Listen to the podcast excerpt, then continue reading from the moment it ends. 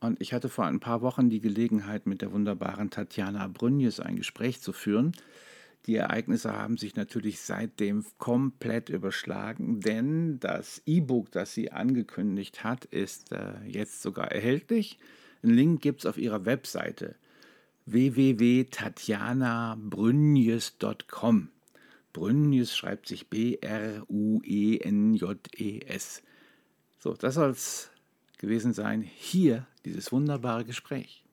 So, gute Gespräche heißt der Podcast. Und ich bin Ecki. Und aber viel wichtiger ist, wer heute bei mir ist. Nicht ganz nah bei mir, was eigentlich viel schöner wäre. Leider. Aber ja, ich habe den Vorteil, ich sehe sie wenigstens und ich höre sie. Ihr dürft sie leider nur hören.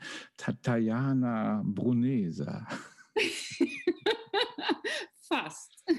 Fast. Ah, ja, die lebende Kanonenkugel vom Jahrmarkt. Nein, Tat genau. Tatjana Brünjes ist bei mir. Wir werden mal ernst. Okay, wir werden sehr, Tatjana, sehr, sehr, seriös jetzt. Genau, Tatjana, wir kennen uns total lange schon. Mhm. Nämlich wir haben gemeinsam eine NLP-Ausbildung gemacht in Berlin beim Chris Molzer.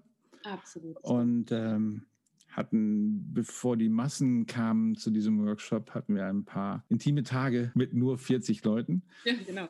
Ja, aber wir haben die gemeinsam verbracht. Und deswegen, ich weiß es ja schon, aber ich möchte, dass du es mal erzählst. Was machst du eigentlich? Was machst du denn so? Vollkommen überraschende Frage, Eki. Ja, hm. Ich bin Resilienzcoach. Super. Und äh, wie ist das mit den Tieren? Muss Die sind sehr pflegeintensiv. Ja, also ich, ich hatte ähm, tatsächlich das erste Mal, als ich mit dem Wort Resilienz in Kontakt kam, war meine, du bist Resi was? Ich habe Residenzcoach verstanden und ja. das konnte ich mir überhaupt nicht erklären, was das ja. für ein, ähm, in welchen Schlössern man dann da Leute trainiert. und äh, ja. was ist denn Resilienz?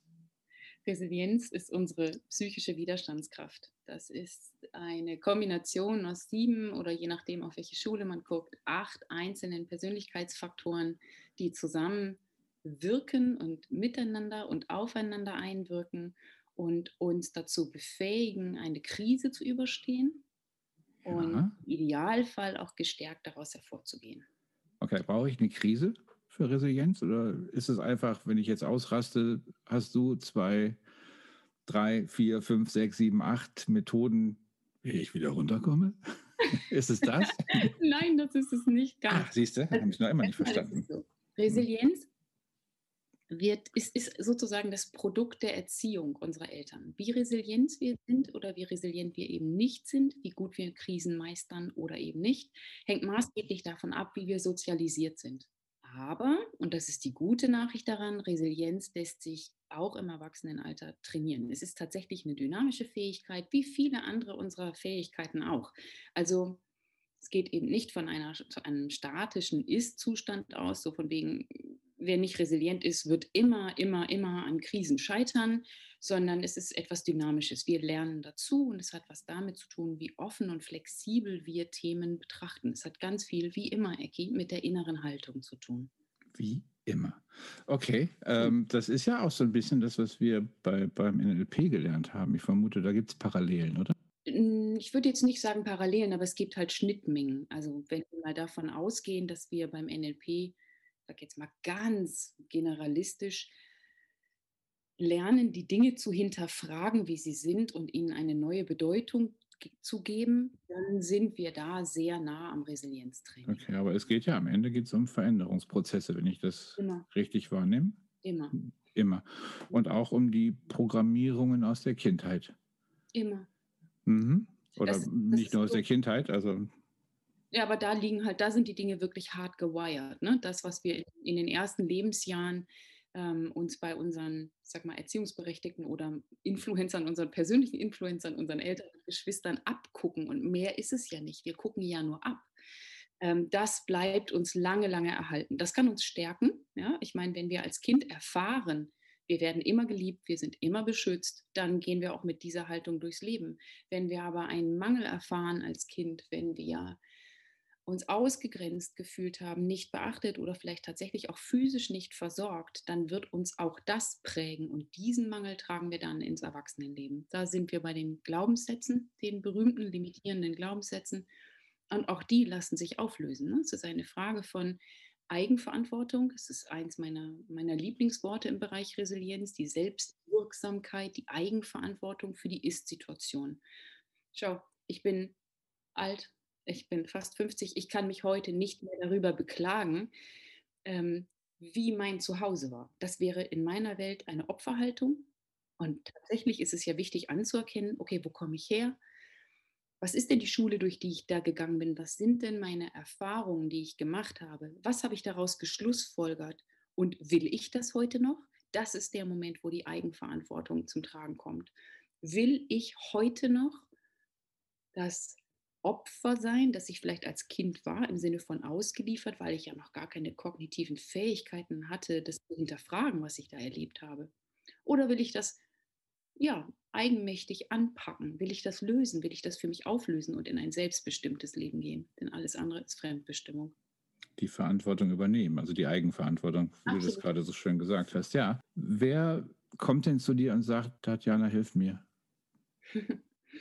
Sind, ja, also losgegangen bin ich mit der Erwartung, dass zu mir hauptsächlich Leute kommen, die ungefähr so alt sind wie ich und vielleicht auch diese Midlife-Themen mitbringen. Und die stellen tatsächlich auch die eine große Zielgruppe dar. Männer wie Frauen, tatsächlich mehr Männer als Frauen, zwischen Mitte 40 und 50, die mir dann erzählen, dass sie in ihrem Job unglücklich sind.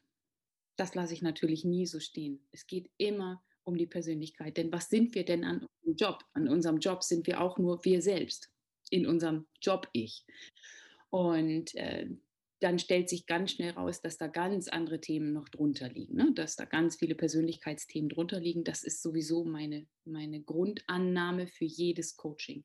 Was immer wir für ein Thema haben, es hat immer was mit unserer Persönlichkeit zu tun. Die andere, die zweite Zielgruppe, die dazugekommen ist, was mich ernsthaft überrascht hat, sind aus meiner Sicht sehr junge Leute, extrem gut gebildet, super Unis besucht, viel auch im Ausland gewesen, ganz tolle Hintergründe, viele Sprachen, viele Erfahrungen gesammelt in der ganzen Welt. Und das ist die Generation Y, sind gleichermaßen Männer wie Frauen. Und die sind, das sind ganz beeindruckende Persönlichkeiten, aber die haben wirklich, denen läuft der Arsch auf Grundeis, weil die Angst haben, die falsche Entscheidung zu treffen. Die haben ein ganz anderes Thema, die kommen mit einem ganz anderen Setting daher. Das wäre im Prinzip so etwas wie das Quarter-Life-Crisis-Thema, so in etwa. Ein bisschen älter sind die.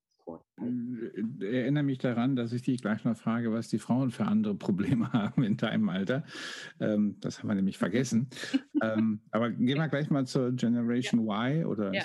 Generation Z? Ich weiß es gar nicht. Ähm, nee, so jung sind meine nicht also ich arbeite ja auch äh, in einem anderen Projekt relativ viel mit Doktoranden zusammen und gehe eigentlich immer raus. Ich hatte gerade diese Woche so einen Tag äh, mit dem Gefühl, ich mache mir keine Sorgen um unser Land, wenn es von diesen Menschen mehr gibt. Mhm. Also ich sehe das auch, dieses mehrsprachige, dieses offene, ja. dieses äh, tatsächlich dieses hochgebildete. Ja, also Wahnsinn. Also die, ich, irre, wie die mit 30 schon zwei Studien irgendwie hinter sich gebracht haben, während wir noch in der Cafete Doppelkopf gespielt haben. so ungefähr, ja. So, ähm, also sehr, sehr zielgerichtet. Ja. Das muss ja auch irgendwo herkommen, wahrscheinlich, wenn, das, wenn, wenn ich dir jetzt folge, auch äh, die Programmierung aus dem Elternhaus. Bin ich sicher. Ne, wenn du etwas werden willst, musst du dafür etwas leisten. Und ich glaube, weil ich habe es ich hab's gerade bei zwei Leuten in meinem näheren Umfeld, also die auch so aus dieser Riege kommen, die plötzlich irgendwie vor irgendeine Wand fahren. Bei der einen ist es ähm, dass dieses Erfolgsmodell, auch zwei Studien, summa cum laude, einen von also unter 1000 Bewerbern den einen Praktikumsplatz in Brüssel bei der EU gekriegt, auf den sie so scharf war. Ähm, eine ganz klare Karrierevorstellung und dann durch einen, ich würde sagen, unglücklichen Umstand wurde sie gekündigt. Beziehungsweise nicht mal, ihr Arbeitgeber hat sich eigentlich aufgelöst. Mhm. Dann sind sie in Dann war es aber nicht die EU in Brüssel.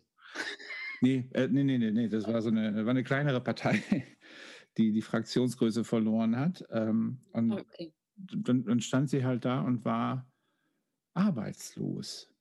oh, das zieht denen den Boden und, den Füßen weg. Genau, und zwar vielleicht sind, sind wir alt genug, mhm. zu sagen, wird schon was kommen. Ich bin da ganz entspannt. Also genau. ich sag mal so, dass also, als ich noch studiert habe, haben wir mehr mit Nebenjobs zu tun gehabt und alles Mögliche gemacht. Eine Pommesbude frittiert. Äh. Ich habe mal bei einem niedergelassenen Chirurgen gearbeitet, einem Phlebologen. Ich habe geholfen, Venen zu ziehen. Völlig verrückt. Ich habe überhaupt keine Ausbildung in dem Bereich. Igitt. Ja, es macht ja auch nicht Spaß. Ne? Wir haben immer, wir haben immer äh, ähm, so Aldi-Bohneneintöpfe aus Merasco, so, so Orange. Mhm. Hinten die Dosen aufgemacht, umgekippt in die Töpfe und dann das als Hausmacher-Eintopf verkaufen müssen. Ja, und weißt du, was die Leute gemacht haben? man merkt das gleich, wenn es selbst gemacht ist. Ja, großartig. Du musstest mit, mit Word irgendwie ja. treten. Oh, es ist unglaublich. wunderbar. Noch ja. eine Bockwurst reinschneiden vor deren Augen, dann denken die, okay. Ja, aber das war bei ihr halt tatsächlich so, dieses total zielgerichtete Leben. Mhm. Auch ein sehr forderndes Elternhaus. Mhm. Oder zumindest sagen wir mal ein sehr vorbildliches Elternhaus im Sinne von, wir haben es schon geschafft. Jetzt bist ja. du dran. Mhm. Ähm, eher, eher so rum. Ähm, also Vater auch irgendwie Uni-Professor. Und das hat ihr tatsächlich wirklich komplett ja. das Selbstbewusstsein einmal rausgesaugt. Da ist nichts mehr übrig, ja. Genau. Ich habe das erlebt. Ich glaube allerdings, dass der, dass der große Leidensdruck an einer anderen Stelle entsteht. Diese jungen Menschen sind mit einem Bewusstsein aufgewachsen, dass sie etwas ganz Besonderes sind. Und das setzt dich auf so eine ganz subtile Art dermaßen unter Druck.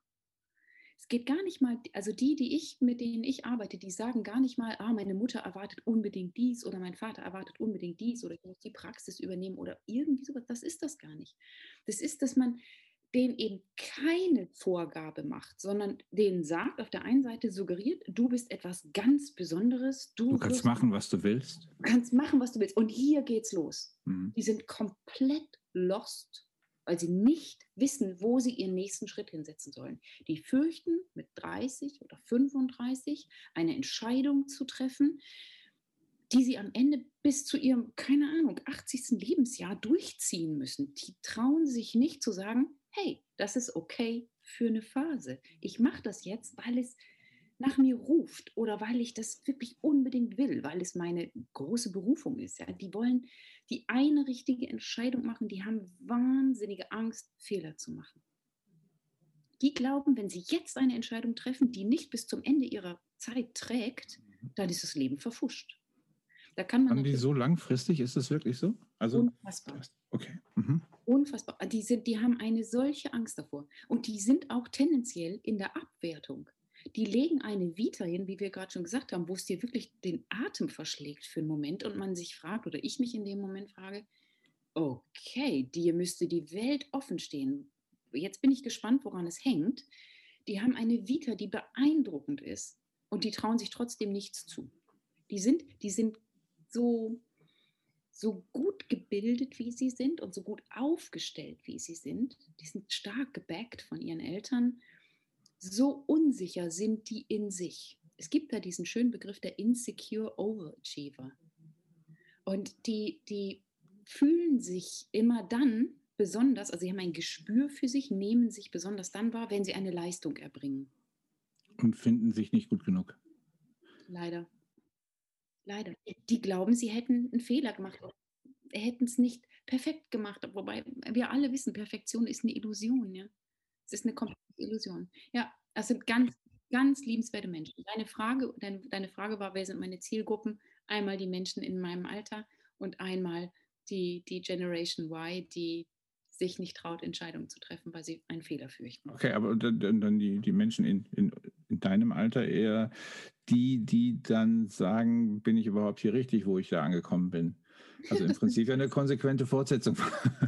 Tatsächlich. Die dem. Generation Y kommt ja mit Fragestellungen zu mir, die, die darauf abzielt, ich will auf keinen Fall so sein wie die anderen, die bei dir im Coaching sind. Also 20 Jahre älter oder 10 Jahre älter und dann alles in Frage stellen. Denn das ist das Problem derer, die Mitte 40, 50 zu mir kommen, die einfach sagen, ich werde hier plötzlich wach, gucke mir das an und denke, ist das hier bitte mein Leben? Ist, ist es das, wofür ich mir den Arsch aufgerissen habe, alles aufgegeben habe, was immer. Die Leute treffen ja sehr, sehr unterschiedliche Entscheidungen für ihr ja.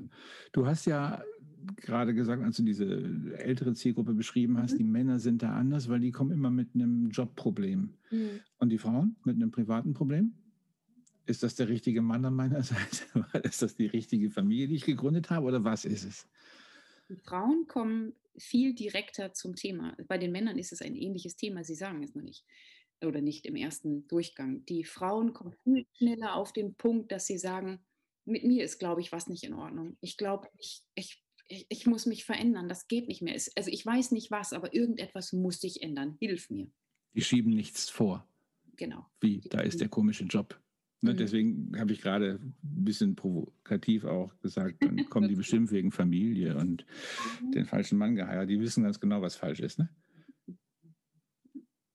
Ich weiß. Den Eindruck habe ich manchmal. Sie wissen, was falsch ist und sie brauchen Frauen. jemanden, der sie an die Hand nimmt und den Weg mit ihnen geht. Genau.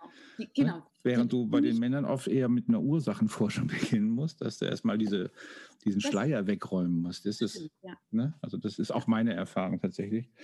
Ähm. Zulassen können. Ne? Also sich selber eingestehen ist ja einer der Resilienzfaktoren. Wirklich eine Kausalanalyse vorzunehmen, so dieses, okay, ich stecke in einer bestimmten Situation, wie zum Teufel bin ich da hingekommen und was ist mein eigener Beitrag daran? Dahin zu gehen, tut halt weh. Das ist kein bequemer Weg, aber es ist der einzige Weg raus aus der Situation. Sensationell. Machst du das schon immer? Mache ich das schon immer? Nein. Ich mache das. Wann habe ich damit angefangen? Das ist natürlich so ein bisschen ein schleichender Prozess. Ne? Dir begegnet irgendein Mentor, dir begegnet ein Podcast, ein Buch. Ich komme ja aus der Verlagsbranche ursprünglich und ähm, dann begegnet dir da was und dann so, ich habe da dann reingeschnuppert und dann war mal dies und dann war mal das und dann liegt das wieder brach. Auch NLP ist mir schon weit, bevor wir uns kennengelernt haben und ich den Master da mit dir gemacht habe, begegnet, stimmt 15 Jahre vorher oder so. Ich habe den Jungfermann Verlag mal betreut und dann liegt es natürlich, liegt es jeden Tag auf seinem Schreibtisch sozusagen. Und ich habe immer gedacht, ach, das ist ja interessant, aber habe mich nicht drum gekümmert. Das hat zu mir gesprochen, aber ich habe es noch nicht, ich war vielleicht einfach noch nicht so weit. Die Wahrheit entfaltet sich ja immer für den, der bereit ist für die Wahrheit, du weißt. So sieht es aus, ja. Und äh, so hat es ein bisschen gedauert. Und äh, seit wann bin ich so konsequent, dass ich über solche Dinge nachdenke? Ich schätze mal, seit etwa fünf Jahren bin ich wirklich konsequent mit diesen Dingen. Das ist auch so ein Mitte-40-Thema gewesen, ja. Da habe ich angefangen, mich anders zu hinterfragen. Und wahrscheinlich auch dein Umfeld anders wahrzunehmen. Oh oder? ja. Oh okay. ja. Warst du an einem Punkt, wo du auch wusstest, äh, ab heute muss es ein bisschen anders werden in meinem Leben? Oder was? Es gibt ja immer so ein Initializing-Event, wie man so schön sagt, so ein initiierendes Event. Möchtest du darüber reden? Kannst du darüber sprechen? Oder möchtest du einfach nur sagen, ja, gab es und dann habe ich damit angefangen? ich kann da gerne drüber reden. Schau, das ist ja der Moment, in dem sich wahre Resilienz zeigt. Mir war das, also ich bin Resilienzexperte. Warum bin ich Experte? Nicht, weil ich ein Buch gelesen habe oder eine Fortbildung gemacht habe, sondern weil ich resilient bin, weil ich das wirklich gelebt habe, erfahren habe und für mich dadurch Dinge bewältigt habe, mein Leben überhaupt bewältigt habe. Ich habe zwei, also vor ungefähr fünf Jahren mal einen ernsthaften Kniefall hingelegt. Da gab es ein, ich bin in einen völlig falschen Job geraten. Also ich bin in einen Job geraten, der überhaupt nicht richtig für mich war. Der war eine konsequente Fortsetzung des Weges, den ich damals halt eingeschlagen habe, Verlagsbranche. Und der war der hat meine Eitelkeit bedient. Das war pure Eitelkeit, dass ich diesen Job gemacht habe. Das hatte nichts mit einem guten Gefühl zu tun. Überhaupt nicht. Ich habe mich fantastisch und grundlegend belogen an der Stelle und habe es nicht geschnallt. Ich bin über mein, mein Bauchgefühl hinweggegangen, über meine Intuition. Ich habe das gemacht aus Eitelkeit. Und dann bin ich in eine fremde Stadt gezogen dafür und zehn Tage, also ich habe dann so das so drei Monate durchgezogen, dann bin ich da ausgestiegen. Ich war, ich war, ich, ich habe radikal abgenommen, ich habe nicht mehr geschlafen, ich hatte Bauchweh, ich habe auf dem Rückweg in der S-Bahn geweint. Ich war komplett am falschen Ort mit den falschen Menschen und den falschen Werten. Und damit will ich nicht den damaligen Arbeitgeber klein machen, sondern einfach nur sagen, da gab es ein Gap zwischen dem, was ich bin und dem, was die sind. Und das hat nicht ja. gematcht. Das ist keine Abwertung dieses damaligen Arbeitgebers. Und dann habe ich mich in einem, in einem Akt der des Selbstrespekts daraus befreit. Ich bin in der Probezeit gegangen. Das war, das war so eine krasse Entscheidung von Freitag auf Montag. Ich, es gab keinen anderen Weg mehr. Das war der einzige Weg daraus, war eine krasse Entscheidung zu treffen. Ohne eine neue Jobperspektive bin ich einfach ausgestiegen. Und zehn Tage später hat mich mein Partner verlassen. Das war der Moment des totalen Kniefalls. Wirklich, da war ich am Ende meiner Kräfte. Ich hatte mich eh runtergerockt mit den Umzügen und diesem Job, in dem ich überhaupt nicht funktioniert habe. Und dann war ich einfach am Ende meiner Kräfte. Das war der Moment, in dem sich die Dinge für mich verändert haben, ja. Okay, wie hast du dir selber geholfen oder hast du Hilfe bekommen? Ja, jetzt, jetzt wird es spannend. Ähm, der erste Akt war das, was Tatjana immer macht oder bis dahin immer gemacht hat, Rückzug. Ich habe mich erstmal zurückgezogen, ja, Wunden lecken, so dieses wow, wow, wow, wow, wow, erstmal wieder zu Atem kommen. Erstmal Arme wieder, ich. Genau, armes Häschen. Aber ich, ich war gar nicht so im, im Selbstmitleid, glaube ich. Ich war einfach fertig. Ich war wirklich, wie man so schön sagt, fertig mit den Nerven. Und ich hatte keine Idee von mir. Ich dachte mir, also was, was mir so bewusst geworden ist, ist, dass ich zu dem Zeitpunkt keine Idee davon hatte, wer ich eigentlich bin, wenn ich nicht in diesem Job oder in dieser Branche performe. Ich hatte gar keine Idee mehr davon, was von mir übrig ist. Und ich habe dann eine sehr radikale Entscheidung getroffen. Also erstmal eine kleine Übersprungshandlung, was Frauen Mitte 40 so machen, wenn sie in eine Krise geraten. Ich bin erstmal nach Sri Lanka und habe eine Ayurveda. So, erstmal das. Es ist halt schöner, bei 34 Grad unter Palmen zu weinen, als bei minus 14 in München. So. Also war ich ein bisschen auf Sri Lanka und habe geheult. Und äh, Ayurveda-Kur gemacht und Yoga, was man so macht. Und da habe ich einfach beschlossen, ich nehme mir jetzt eine Auszeit. Das ist natürlich vergleichsweise privilegiert. Das kann nicht jeder. Wer Familie zu versorgen hat, ich lebe alleine, ja, aber wer Familie zu versorgen hat, kann es vielleicht auch nicht so einfach beschließen. Ich habe das gemacht. Ich habe mich zurückgezogen. Ich habe gesagt, okay, jetzt gucke ich erstmal, wer ich eigentlich bin und wer will ich denn eigentlich sein in der zweiten Hälfte meines Lebens. Denn das ist mir bewusst geworden, was da so getickt hat. Das war das, das Bewusstsein, dass ich endlich bin. Ich bin wirklich endlich. Ich war in der zweiten Lebenshälfte. Wow, holy shit. Das habe ich einfach vorher nie so wahrgenommen. Und in dieser Krise war das omnipräsent. Das war nicht schön. Oh, ich habe so einen Bekannten, der immer zum Geburtstag gratuliert mit dem Satz, du hast jetzt x Prozent deiner statistischen Lebenserwartung erreicht. Das finde ich mittlerweile ärgerlich. also, ja, okay. Ich habe neulich ein, ein Produkt entdeckt, das ich ganz großartig finde. Und zwar kannst du da bei einem, die basteln dir ein Poster kannst du, wenn du bestellst, musst du dein Geburtsdatum eingeben, also mit Ja natürlich. Und dann ist das die Anzahl der Wochen, die dir statistisch zur Verfügung stehen. Und die, die du schon hattest, sind schon abgestrichen. Uh, das heißt, du hast das schön visualisiert, wie deine Zeit runterläuft. Das ist krass. Das heißt, jede Menge Spaß haben, ab sofort. Ab sofort Spaß haben, ganz genau. Ja, ernsthaft, das macht die Dinge klarer. Sich seiner Endlichkeit bewusst zu werden, macht die Dinge klarer. Hast du das Gefühl gehabt, also aus heutiger Sicht, wenn du dir einen Rat gegeben hättest, würde ich wahrscheinlich was anderes vermuten, aber damals hast du das Gefühl gehabt, du bist auf voller Linie gescheitert? Oh, volle Granate. Oh Gott, ich habe ich, hab, da, ich hatte gefühlt keinen Stein mehr auf dem anderen. Da, ich hatte das Gefühl, nichts zu können. Das war so schrecklich in dem Job, da so gescheitert zu sein. Ich habe das wirklich so empfunden. Ich war handlungsunfähig. Ich war am falschen Ort, ja. Aber ich, das kannte ich von mir einfach nicht. Ich kannte, okay, nächstes Unternehmen, nächster Job, weitermachen, höhere Position, mehr Verantwortung. So, das war mein Weg. Aber der hatte mit mir einfach gar nichts zu tun. Entstanden oder eingeschlagen habe ich diesen Weg aus meiner Historie, also da, wo ich herkomme, ne, aus meiner Herkunft. Und dafür war das auch super. Ich glaube, dieses Ziel war lange gut für mich, aber auch schon lange nicht mehr. Und das, diesen Punkt habe ich nicht mitgekriegt. Vor lauter Karriereeifer. Ich habe das nicht mitgekriegt, dass ich eigentlich ganz andere Fähigkeiten habe und vor allem ganz andere Bedürfnisse. Aus heutiger Sicht, war ja. das damalige Scheitern das Beste, was dir in deinem Leben passieren konnte? Yes. Gut. Yes.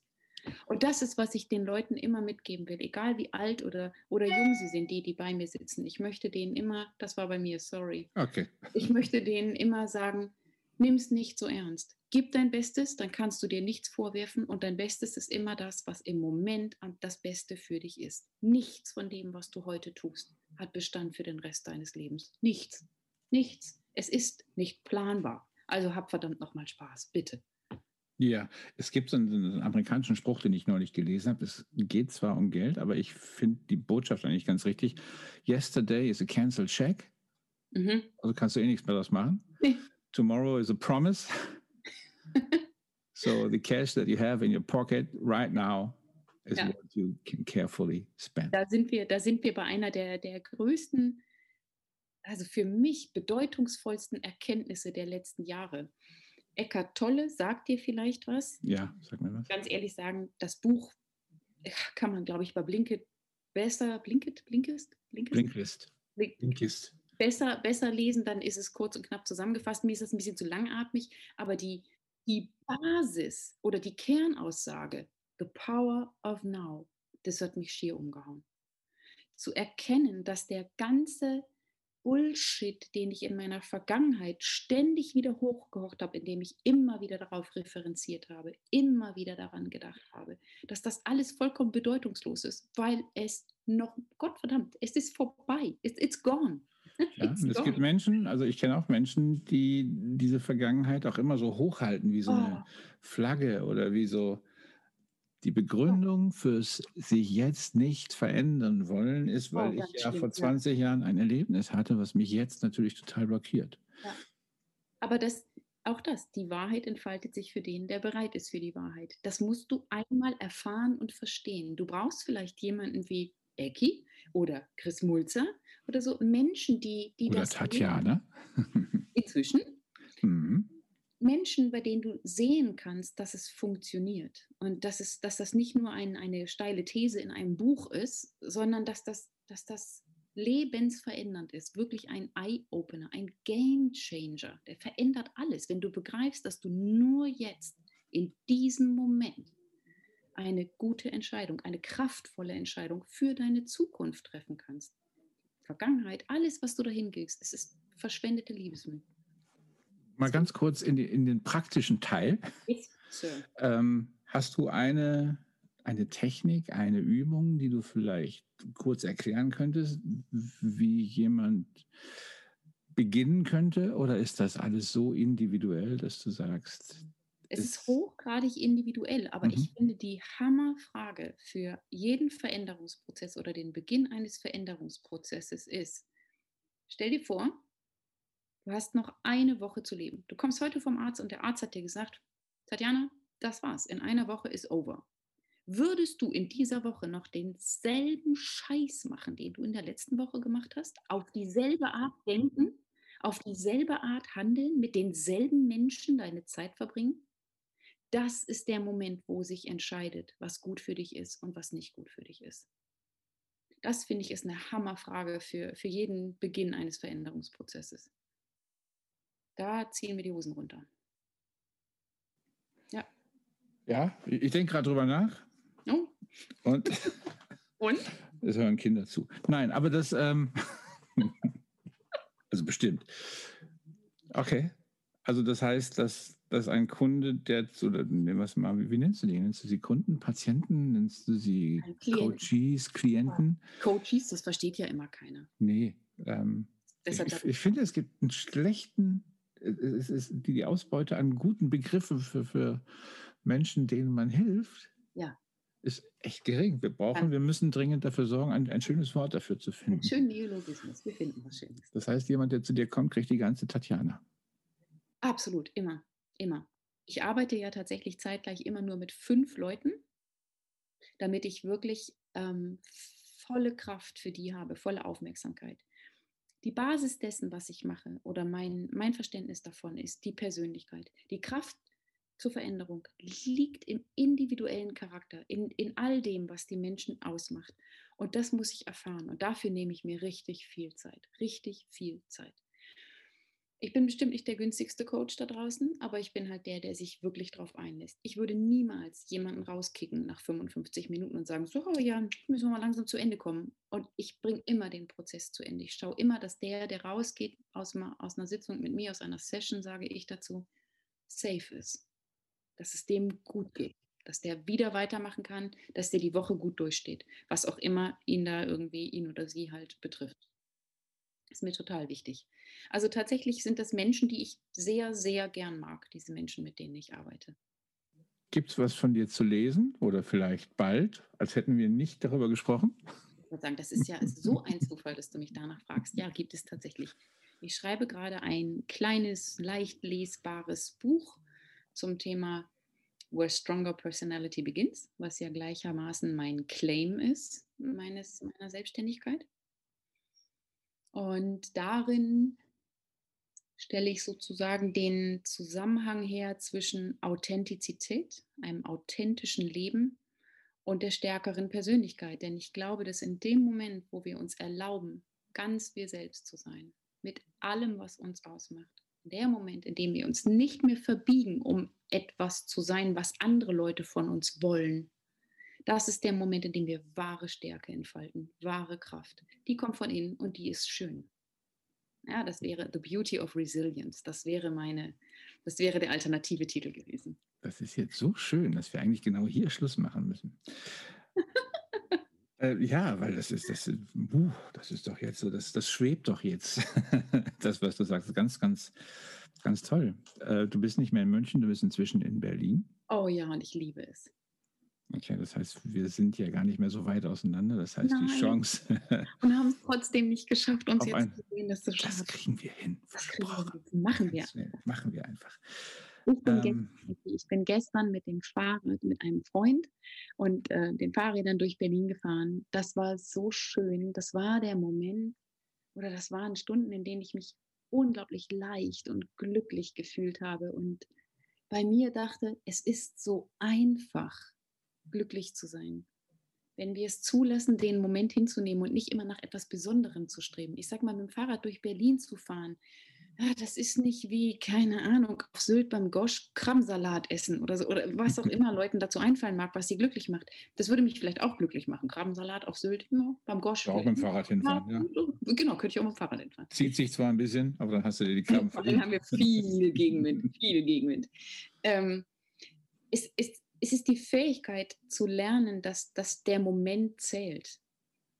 Das sind die Stunden mit dem Freund. Das ist, das ist ein Privileg, das wieder zu würdigen. Und gerade nach diesem, ich wollte das eigentlich gar nicht sagen, böses Wort, jetzt strafe ich mich selbst, Lügen, Corona, nach, nach diesem entsetzlichen Jahr. Lass uns nicht über Corona reden. Also ein Jahr der Entbehrung und eben auch Freunde zu entbehren, die Nähe zu entbehren und dann das wieder zu lernen, wie schön das ist. Zeit mit jemandem zu verbringen, den man kennt, dem man vertraut. Alles Resilienzfaktoren. I love it. Es ist so einfach, oder? Es ist so einfach. Ja. Es ist auch so einfach, vor 400 Menschen zu sprechen, auch wenn es online ist. Das wird sich zeigen, aber ich denke schon. Ich sehe sie nämlich nicht. Ja, äh, du siehst sie gar nicht? Nein, ich sehe die nicht. Das sind zu viele. Achso, ähm, wir müssen ganz kurz erklären. Ein, ein großer genau. Konzern. Ein größerer, namhafter Konzern. Namhafter Konzern hat dich eingeladen, eine Keynote zu halten. Ja, genau. Heute in einer Woche werde ich eine Keynote halten zum Thema Resilienz ähm, das freut mich ganz immens. Das ist wahnsinnig schön, dass Menschen sich inzwischen für dieses Thema wirklich begeistern und interessieren und es an ihre Mitarbeiter rantragen wollen. Und es ist eben kein dröger, oh, 1958 gab es mal eine Studie, die hat das und das totsterbenslangweilig, sondern ich darf das so machen, wie mir die, also wirklich Freischnauze, wie mir der Schnabel gewachsen ist und soll es möglichst unterhaltsam machen. Und ich habe gestern an diesem Vortrag geschrieben und es total Spaß gemacht. Es hat einfach richtig Spaß Also ich bin ziemlich sicher, dass du die 400 Menschen einfangen wirst, wo immer sie auch sind. Die können dich ja sehen. Die können mich sehen, ja. Du, genau. sie, du sie leider nicht. Ähm, wer weiß, wie viele von diesen 400 Menschen zu den fünf Auserwählten später gehören, die mit dir verbringen dürfen. Ähm, Tatjana, ganz, ganz toll. Äh, sobald dein E-Book fertig ist, ja. möchte ich das hier verlinken. Oh, das ist schön. Super, okay. Also wer dazu Fragen hat, kann sich sehr gerne auch an, oh, bitte gerne, ja. auch an dich wenden. Ja. Ähm, es war mir ein Fest, es war, so, es war so schön, dich wieder zu sehen. Danke gleich. Zu hören. Und wir haben ähm, darüber ja schon ein bisschen länger gesprochen, dass wir das mal gemeinsam hier in so eine Podcast-Folge packen müssen. Jetzt hat es endlich geklappt. Beim nächsten Mal machen wir es dann face-to-face. Ja, das wäre packe ich die Mikros und die Technik ein und dann genau. machen wir es auf dem Fahrrad in Berlin. Ja. Dann habe ich auch den richtigen Adapter, weil du mir den Link schickst. Ich schicke dir noch den Link zu dem richtigen Mikrofonadapter. Es ist trotzdem, es hat wunderbar geklungen, was du gesagt hast. Ja, ich wünsche dir ganz viel Spaß. Lieber Ecki, vielen, vielen Dank, dass ich bei dir sein durfte.